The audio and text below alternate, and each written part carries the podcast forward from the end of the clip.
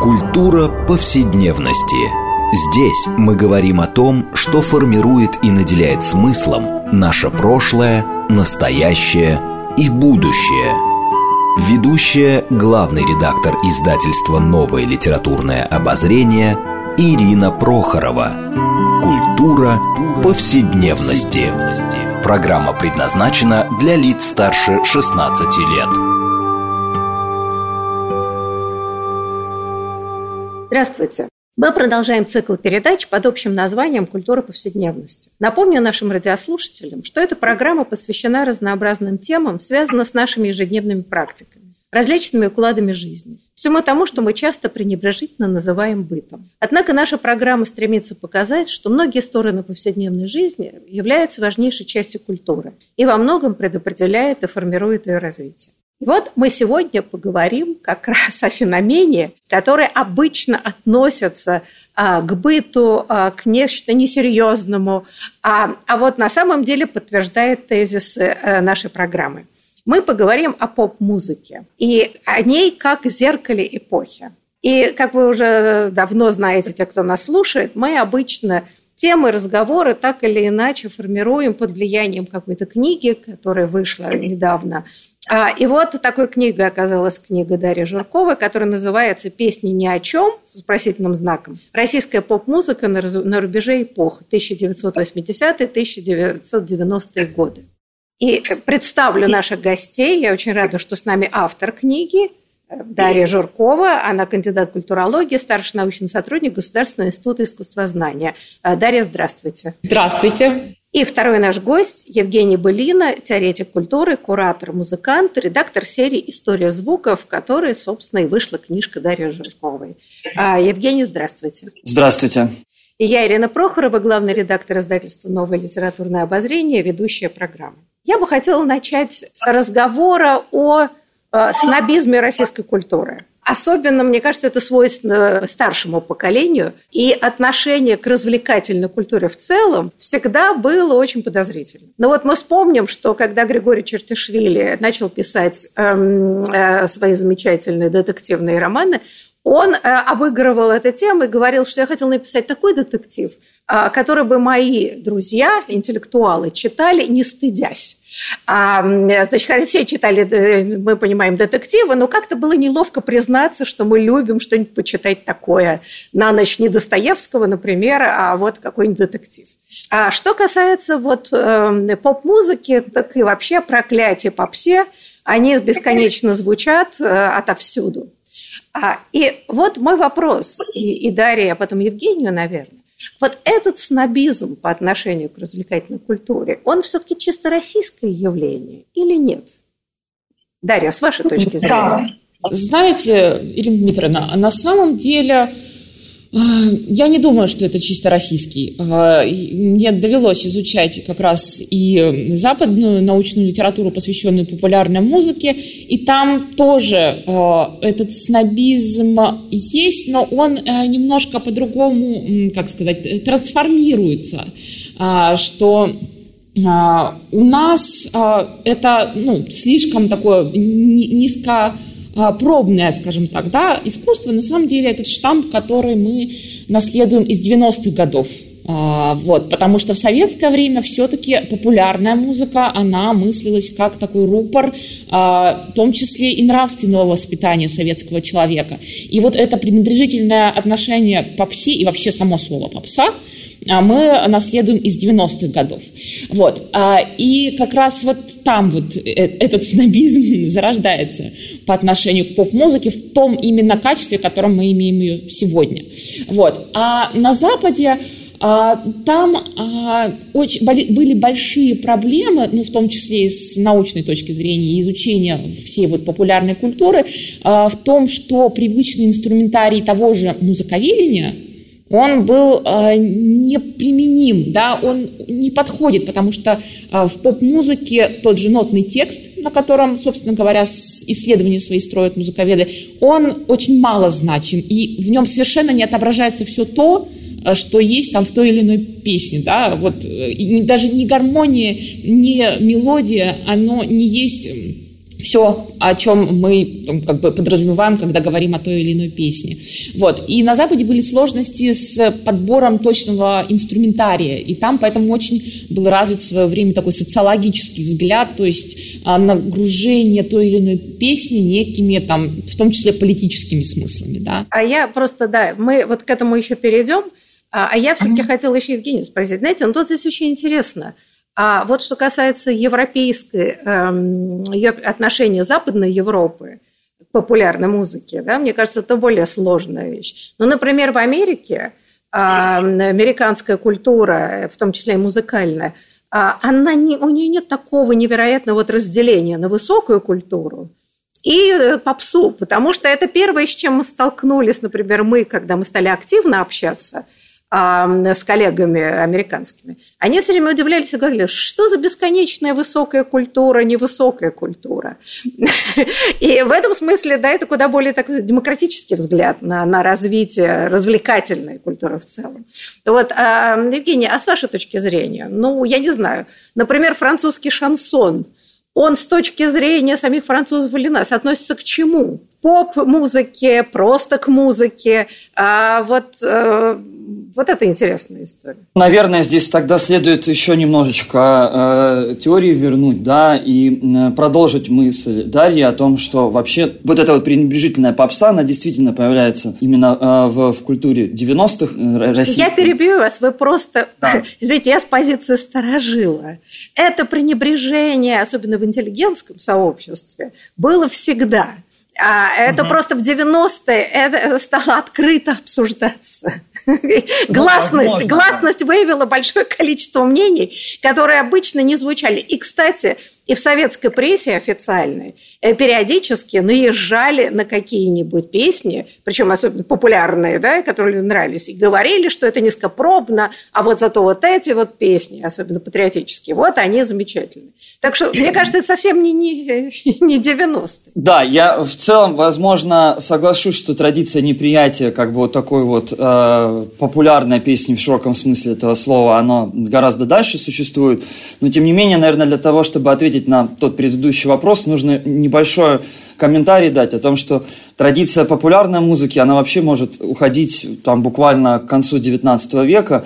И когда исследователи говорят об исследованиях, прошу прощения за тавтологию, популярной музыки, они имеют в виду большой пласт вот этой, ну, как бы, э, современной традиции музыкальной, которая претерпела действительно в западноевропейском э, контексте ряд там сущностных каких-то э, преобразований. Поп-музыка же, да, это жанр, который возникает, условно говоря, как такая упрощенная версия э, рока и ритм-блюза в 50-х, 60-х годах. И да, она постоянно деформируется на протяжении своей истории. Я согласен, что э, в западноевропейском контексте вот, вот такого вот радикального противопоставления между э, высокой какой-то культурой и низкой культурой – ее нету. Хотя, с другой стороны, если почитать исследователей тех же там еще 70-х, 80-х годов, оно присутствовало. Более того, внутри самого анализа популярной музыки, да, бывает распространенное такое предубеждение о том, что, например, поп, некоторая группа, Абба, допустим, она не очень, как бы, да, э, важна, интересна, а вот какой-нибудь прогрессивный рок или психоделический рок, да, это такая глубокая, сложная музыка в рамках популярной культуры.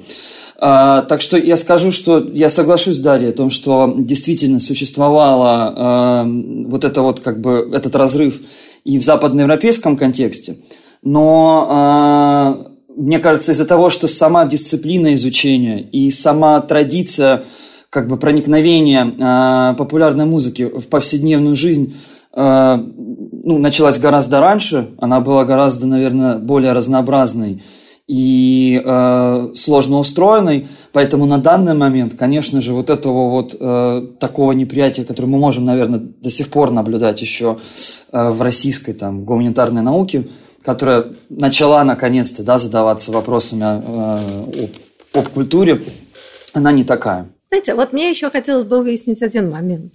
А, Дарья, вы в книге э, замечательно разбираете, мы вернемся, наверное, к каким-то ключевым фигурам а, попсы.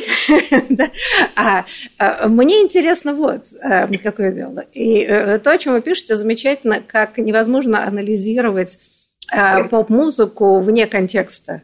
и насколько важно, да, что действительно это музыка, которая воспринимается современниками, ну, отрицательно, положительно, напивается и прочее, кажется такой ерундой, а позднее, так сказать, исследование вдруг показывает, что там действительно проявляются очень важные э, черты того времени, и часто драматические.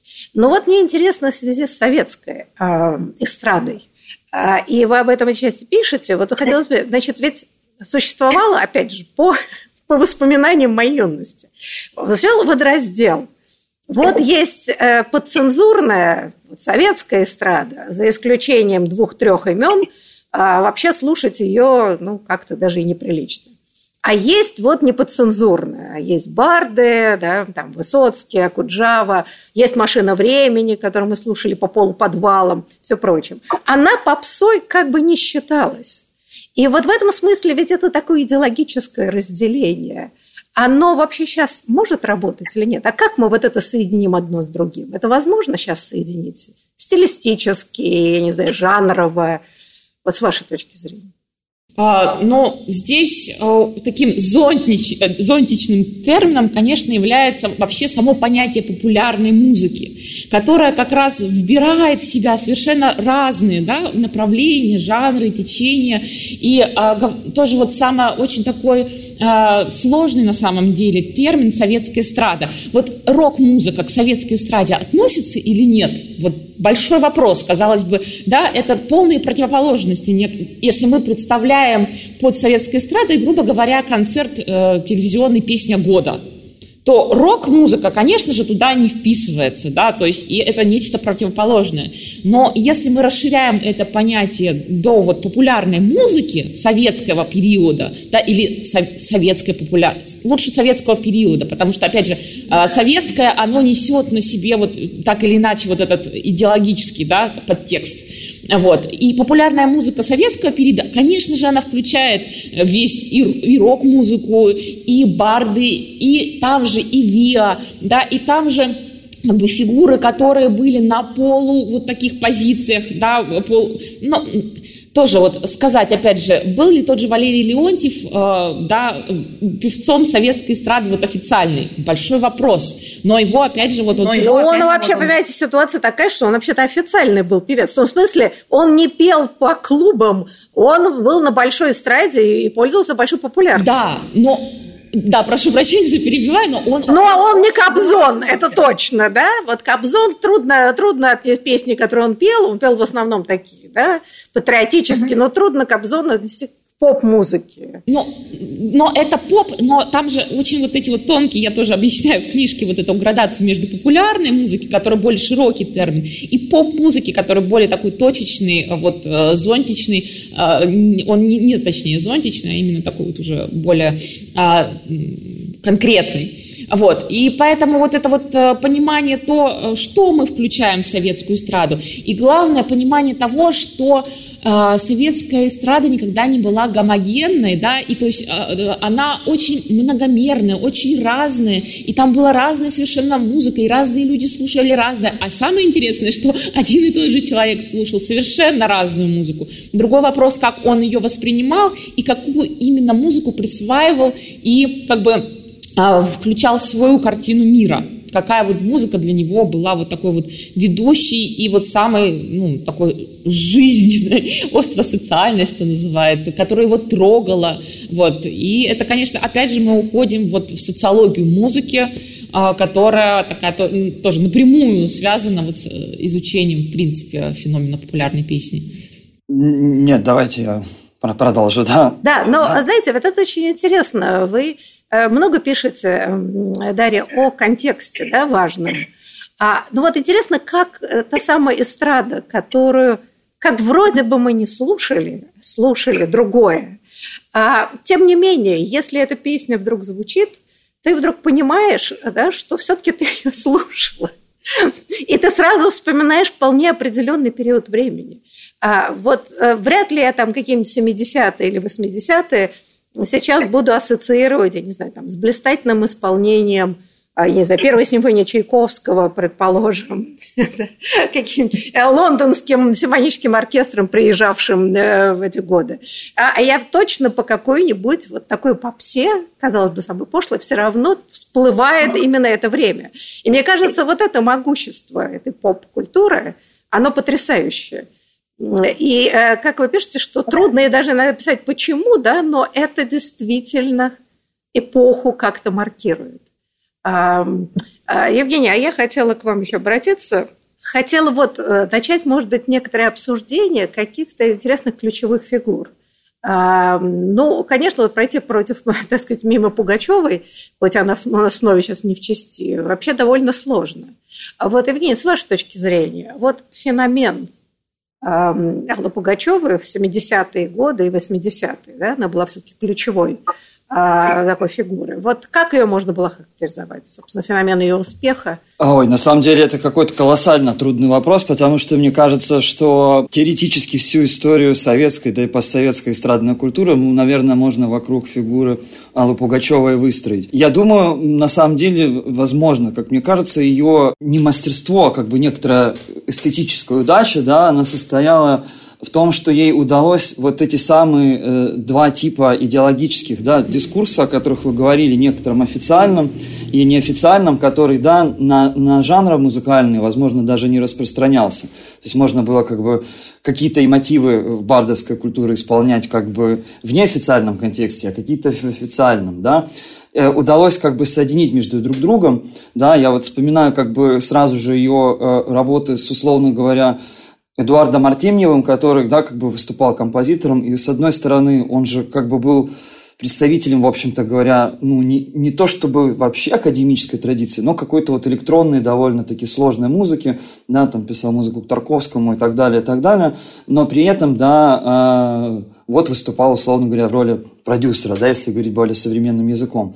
И вот это вот сочленение двух, как бы, типов идеологем, да, наверное, то есть вот мы вынуждены, да, опять же, к социологии музыки э, обращаться каждый раз, когда говорим о поп-культуре, как-то без, без нее никуда, вот Дарья об этом уже несколько раз да, э, сказала, а, как раз-таки, возможно, объяснять этот феномен. Но и кроме того, просто ей действительно удалось невероятно а, талантливо и оригинально переосмыслять ну, весь вот этот вот корпус эстрадной культуры, вообще всей западноевропейской, да, не только советской, за счет там работы с очень интересными э, композиторами и продюсерами. Если можно, я дополню, потому что, да, действительно, титаническая фигура, э, тоже пыталась я понять э, причину ее вот такой популярности, и на самом деле, знаете, на мой взгляд, Алла Пугачева одна из последних фигур на нашей отечественной эстраде, которая объединяет вокруг себя несколько поколений, да, то есть ее прекрасно знает и старшее поколение, и молодежь ее,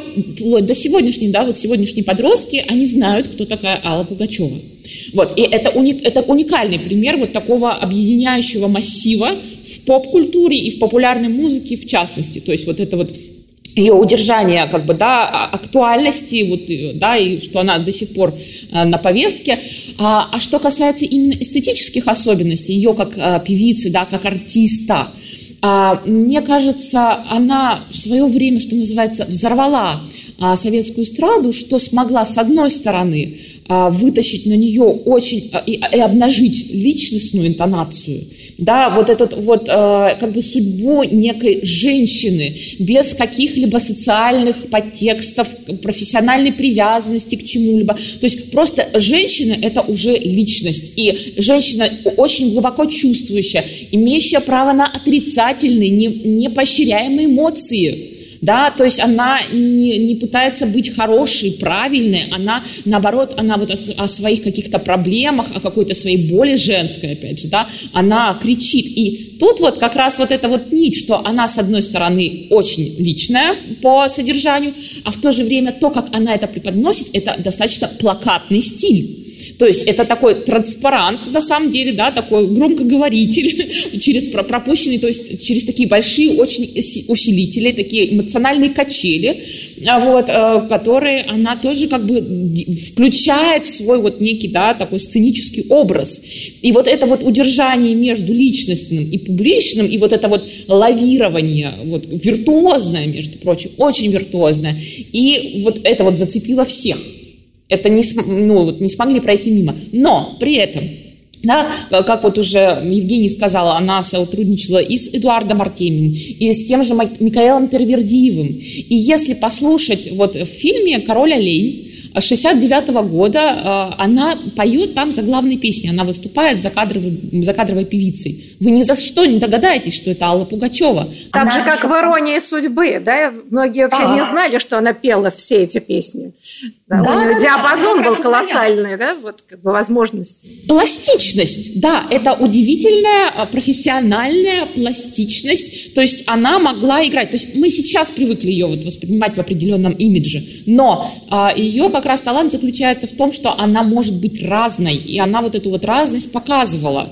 Особенно вот ее начальные, да, вот эти два хита, которые ей сделали, песня волшебника-самоучки, где она, в принципе, от имени ребенка такой немножко даже травести, да, и вот это вот Орликина, вот это вот перевоплощение, и вот это вот, кстати, тема двуличности, да, что ты должен скрывать, кто ты есть на самом деле, она, в принципе, потом очень сильно повлияла и, в принципе, на ее всю творческую биографию. Знаете, а я хотела затронуть тему, мы ее начнем вот перед перерывом, а, это вообще проблема лирического начала а, в советской особенно эстраде, да, да и постсоветской. А, и а, есть много исследований, и, Дарья, вы перечисляли многих замечательных исследований. Кстати, мы вот публиковали статью Марины Раку о том, как, несмотря на эндокринацию, да, попытки советской идеологии – а, значит, эстраду, ну, некоторым смысле милитаризировать, да, такие патриотические марши и все прочее, публика упорно хотела лирику. А, и эм, это должны были даже в сталинское время учитывать устроители концертов, потому что публика жаждала романсы, жаждала какое-то, значит, вот такое, что-то про любовь, нежность и так далее, и переломить это было совершенно невозможно. И вот э, для меня это какой-то очень важный а, такой глубинный фактор. И это ведь прослеживается, ну, мне кажется, через всю историю эстрады советской. Uh-huh. Да, вот борьба, э, скажем, э, вот такого навязанного, я не знаю, как это лучше перефразировать, ну, ну, да, трудно патриотическое, сказать. Патриотическое, массовое что-нибудь. Да, знаете, ну, патриотическое может быть разное, да, но ведь вы приводите пример, да, вы приводите замечательный пример, как пытались громить лирические фильмы, ой, э, простите, песни, песни которые во время войны, войны, да, и, которые все пели, и они были страшно популярны и после войны, и с ними пытались бороться, потому что они пели вот о судьбе человека на войне но эти песни все равно остались, а все остальное ушло. И mm-hmm. мне кажется, вот, э, вот здесь как-то заложено вот в культуре, которую, может быть, мы до конца не понимаем. Это такая тяга к гуманизации социума, которая проходит красной нитью, мне кажется, через весь 20 век. Но, знаете, э, мы обсудим это вот после перерыва. А, обязательно эту тему разберем, потому что, мне кажется, одна, одна из центральных, в том числе и в вашей книге. Так что просим наших радиослушателей не переключаться. После перерыва мы продолжим наш разговор о поп-музыке как зеркале культуры.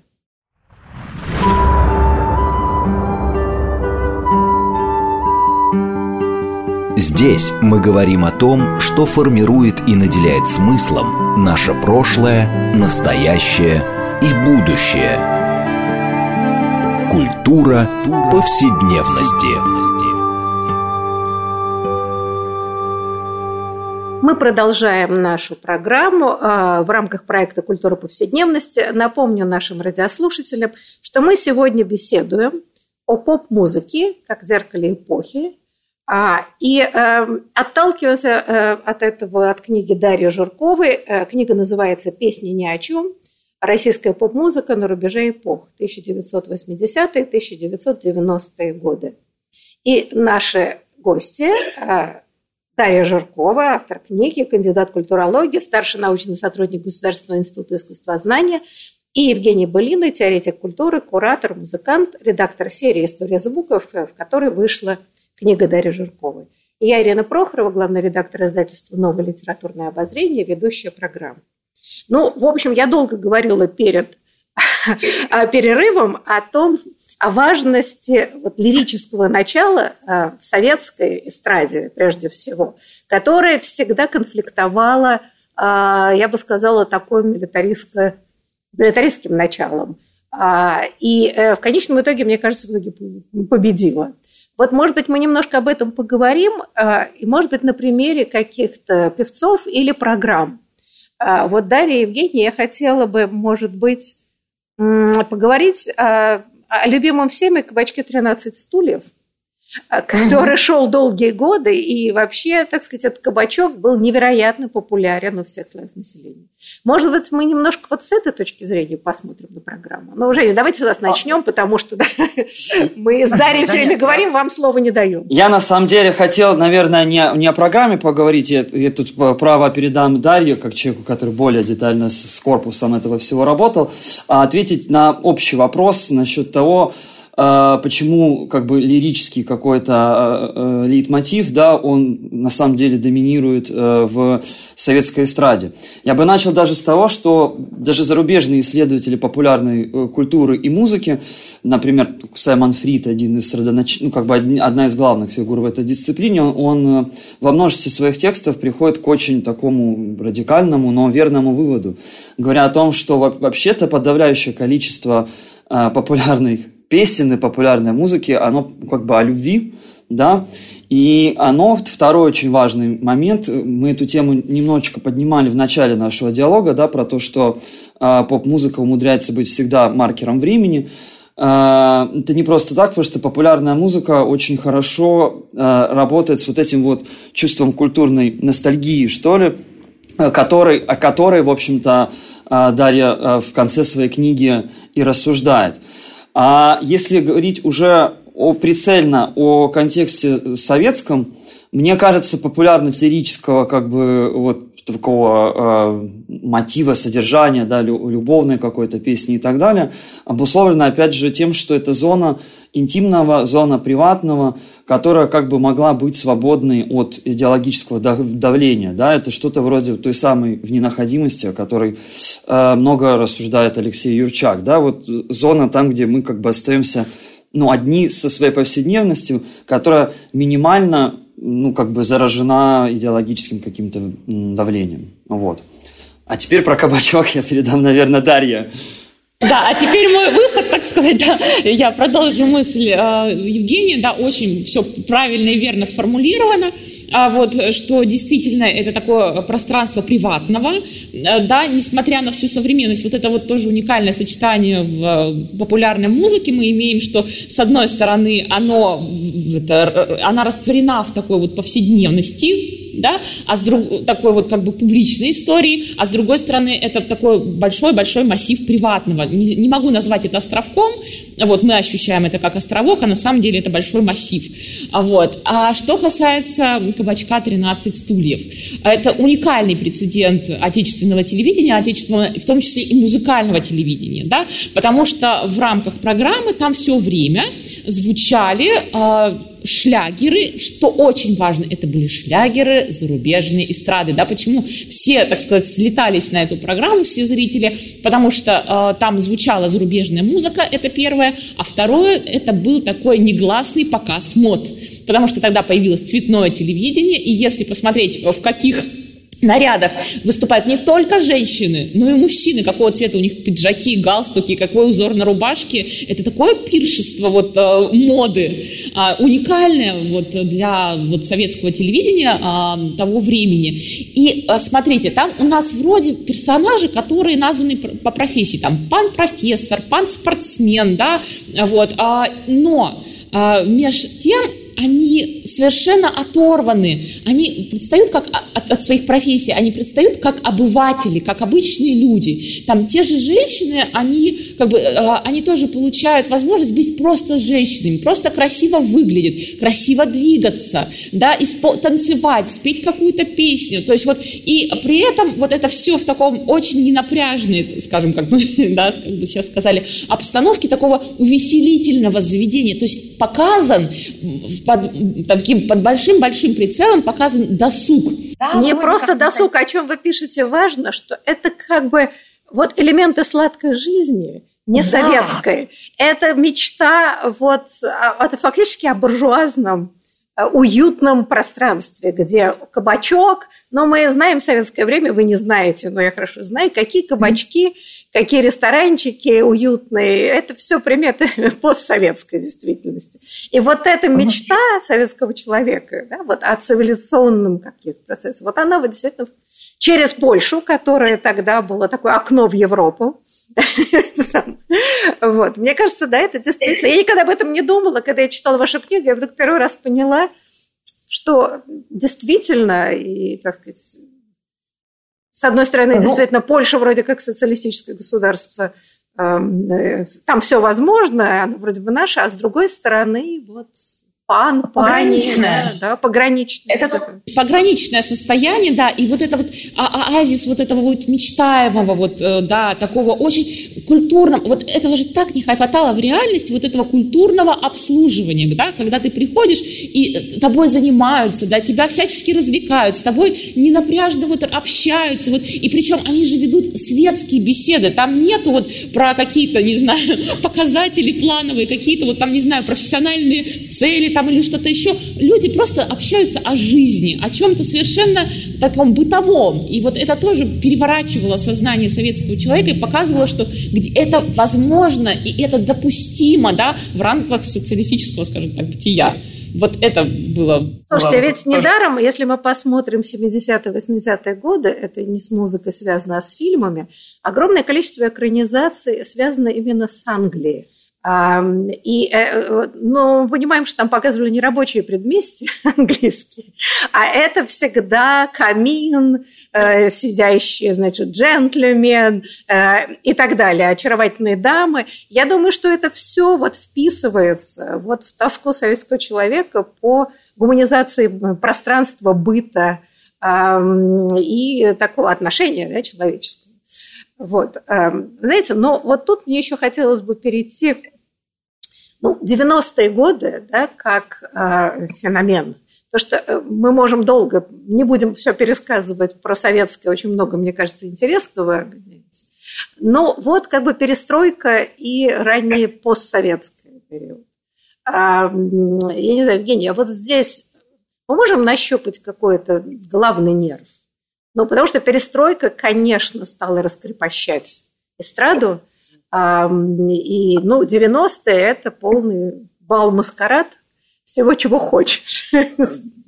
Да, я, я думаю, конечно же, главным, э, наверное, достижением э, популярной музыки, ну, как бы вот уже получается, постсоветской, да, э, было вот это самое раскрепощение, которое связано было, ну, с тем, что предметом рассуждения, а, ну, там, как бы рассуждения в кавычках в данном случае, какого-то массива популярной музыки стали вопросы некоторой сексуальности, да, травестирования каких-то гендерных идентичностей, да, законсервированных, и э, движение в сторону того, что идентичность может быть очень как бы подвижной, да, какой-то структурой. Вообще это на самом деле одно из самых главных э, качеств популярной музыки уметь создавать некоторый, ну, как бы образ жизни, да, моделировать его. И если, э, э, ну, как бы в советскую эпоху этот горизонт, да, как бы создаваемых моделей и образов жизни был все-таки ограничен, но за исключением очень верного наблюдения Дарьи о Пугачевой, о том, что она очень сильно менялась, да, это же как раз-таки тоже способ разного какого-то, какой-то модели, да, для, для сборки, условно говоря, то 90-е годы предложили какое-то колоссальное, да, количество вот этих вот самых каких-то жизненных э, моделей, связанных, ну, как бы с само вообще определением, да, с вот этим вопросом об, э, об идентичности. Кто ты такой, да? Через телесность, с одной стороны, а с другой стороны, через какие-то, ну, как бы стратегии поведения, ритуалы поведения и тому подобное. Да. да, я тут, если можно, продолжу мысль Жени, да, там замечательно он тоже все вот это вот а, направил а, в нужное русло, что называется. А, там в 90-е, во-первых, конечно, это отпочкование от советской эстрады, то есть да, вот это такой водораздел, такой очень явный, отчетливый рубеж, причем, ну, вот поп-музыка, на мой взгляд, предчувствовала вот это все, что, все, что будет впереди. И на, на самом деле не советская эстрада началась уже с середины 80-х годов.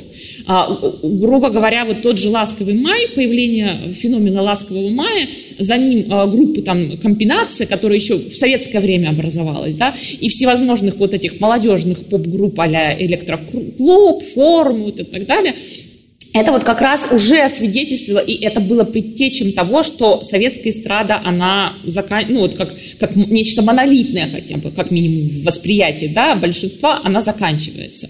Вот, и то есть начинается такая, сейчас ненаучный термин использую, разъюли малина, да, что кто в лес, кто по дрова, кто что хочет, но вот именно вот с тем, э, там начинается разрушение э, вот этого мифа советского, одного из главных советских мифов, мифов, мифов счастливого детства – да, и вот «Ласковый май» – это как раз пример того, как этот мир, миф разрушается в фигуре, вот, в, те, в темах песен этой группы, да, в фигуре самого вот этого солиста, вот этого несчастного детдомовского, да, мальчишки, вот, а, то есть и колоссальная популярность, колоссальный отклик. И там, мне кажется, вот опять же экстраполируя, это падает на некое ощущение брошенности вообще в принципе а, вот всего а, вот общества советского, и вот это вот разочарование, что нету больше некого над, некого большого, да, некого чего-то связующего и вот светлого вот этого самого будущего не наступило, потому что вот и этот, э, э, да,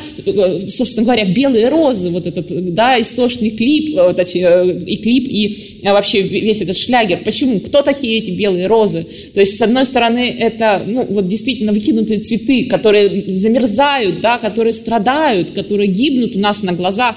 Это, в принципе, песня вот этом новом поколении. То есть, если рок-музыка пела своими средствами, да, ну, там, и там культовые фигуры, это э, Цой и Кельчев, да, и там очень мужественный такой сильный герой, то здесь поп-музыка э, предложила героя такого страдающего, уязвленного, болезненного, вот, и как бы не стесняющегося вот, вот, показать вот свои вот эти вот э, чувства, опять же, болевые вот эти все нюансы прочувствовать и спеть об этом. Ну, своими средствами, естественно. Но, понимаете, мне кажется, что здесь очень важный момент раскрепощения был, потому что эти темы были фактически запрещенные. А, да, потому что не могло быть в Советском Союзе несчастливого детства. А, но несчастная любовь допускалась так в умеренных количествах, так и быть.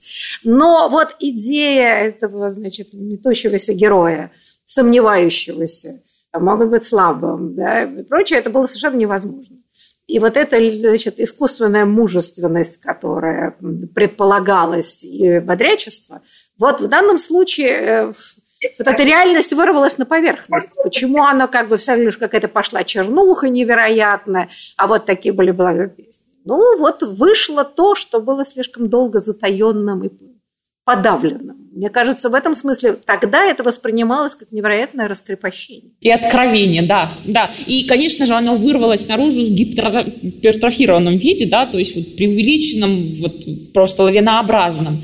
Вот. И, соответственно, вот 90-е годы, ну, уже все, вот мы приходим к тому, что советская эстрада стала российским шоу-бизнесом. Вот, собственно говоря, я этому хотела посвятить свою книгу, посмотреть, как произошла вот эта трансформация кардинальная, да, совершенно вот прям э, феерическая, да, то есть совершенно другое. Мы имеем теперь совершенно другую вот, популярную музыку, и тут а, тоже ну, вот, такой интересный феномен, а, что да, мы теперь поем только о лирических чувствах, да, только о любовных переживаниях, о межличностных взаимоотношениях.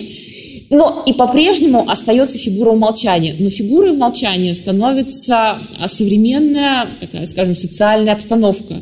Очень мало песен того периода посвящено неким да, трудностям социального, там, экономического, политического бытия. То есть поп-музыка как бы упорно игнорирует вот эту вот всю проблематику остро-социальную, но она так или иначе все равно реагирует на то, что происходит. И вот в частности мой любимый пример – это то, какое большое количество осадков – непогоды, все, всевозможных вот этих вот состояний некомфортной окружающей среды встречается в поп, это, музыке вот 90-х годов. Да? Там зима, холода, там э, дожди, сплошные дожди, там ливень у Александра Маршала. То есть вот тоже я привожу множество примеров, когда вот э, очень, герои помещены в очень некомфортные условия. Вот, то есть им переживать вот свои вот страдания, как бы они, э, как в романтической традиции, они как бы от, от, отзеркаливают вот это вот состояние природы. Но при этом вроде как про, поют про личное, вот не, не, не про что, не про гражданской, там никакой тематики, да, никакой социальной вроде как нету.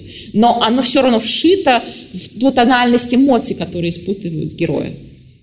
Знаете, а, ну, мне еще хотелось пару слов, пока у нас есть время, все-таки о феномене этих старых песен о главном, а, которые, конечно, ну, одних тоже из ключевых э, событий 90-х годов, э, и которые очень сильно повлияли, как мне кажется, о чем вы пишете, э, Дарья, да, на последующее восприятие действительности и развитие музыки. Вот, Евгения, с вашей точки зрения, а, что это было, да? Ну, то есть Эрнст и, господи, Парфенов, Парфенов да, Леонид Парфенов, да. да, они как бы вот, как вы пишете сами, они совершенно не предполагали себе никакой ностальгии, они делали это такой ироническую, да, такую полуюмористическую программу. А воспринято обществом это было как невероятно вот ностальгический ну, жест. Я просто думаю, что на, на как бы в целом э, ностальгический как бы жест, который вышел, наверное, э, действительно ненароком, да, не задумывался как создателями как э, э, ну как с какой-то интенцией, да, он не противоречит самому какому-то ироническому модусу, да, но потому что ирония уже в любом случае подразумевает какую-то дистанцию по отношению там, к объекту, над которым иронизируют. Вот. И мне кажется, что вот такой вот как бы феноменальный успех э, старых песен на главном и их а какое-то особенное место да, в, в контексте э, там вот э, постсоветской популярной музыки, да, или российской уже, да, наверное, даже будет уместнее сказать, э, он был связан с тем как раз, что, как мне кажется, окончательно вот этот вот некоторый Э, импульс, который присутствовал в поп-музыке ну, начала 90-х годов, да, связанный с позитивным каким-то восприятием будущего, он здесь ненароком как бы перевернулся обратно. И да, мы, мы стали э, ну, как бы смотреть в прошлое. Да? Это какой-то общий довольно сюжет, опять же, для э, популярной э, культуры западноевропейской в целом. И как ни странно, он по времени, да, когда мы начинаем э, как-то к ресайклингу да, обращаться, либо к какому-то ретроактивному как бы пересказу, э, который же подразумевает в любом случае изменения, он и в западноевропейской популярной музыке начинает происходить примерно в это же время. И в этом плане, наверное, это такой как бы масштабный симптом, потому что если мы посмотрим дальше, и вот заключительная глава, опять же, Дарья, она об этом, а дальнейшая традиция э, как бы развития поп-музыки уже в нулевые, она никогда не смотрела, условно говоря, вперед, не была заряжена вот этим чувством каким-то новизны. Да, на, наоборот, как бы вот, ностальгический императив, он в дальнейшем стал преобладающим. И мне кажется, это просто важно, потому что это такой вот, ну, как бы яркий, не знаю, водораздел, условно говоря, получился. Да, да не могу не затронуть один важнейший вопрос, который пусть потом читатели прочтут более подробно. А это совершенно для меня неожиданная история ностальгии по 90-м, музыкальной ностальгии, да, среди молодых людей. У меня был случайный разговор вообще с 12-летней девочкой, которая вдруг сказала, а вот 90-е это было прикольно.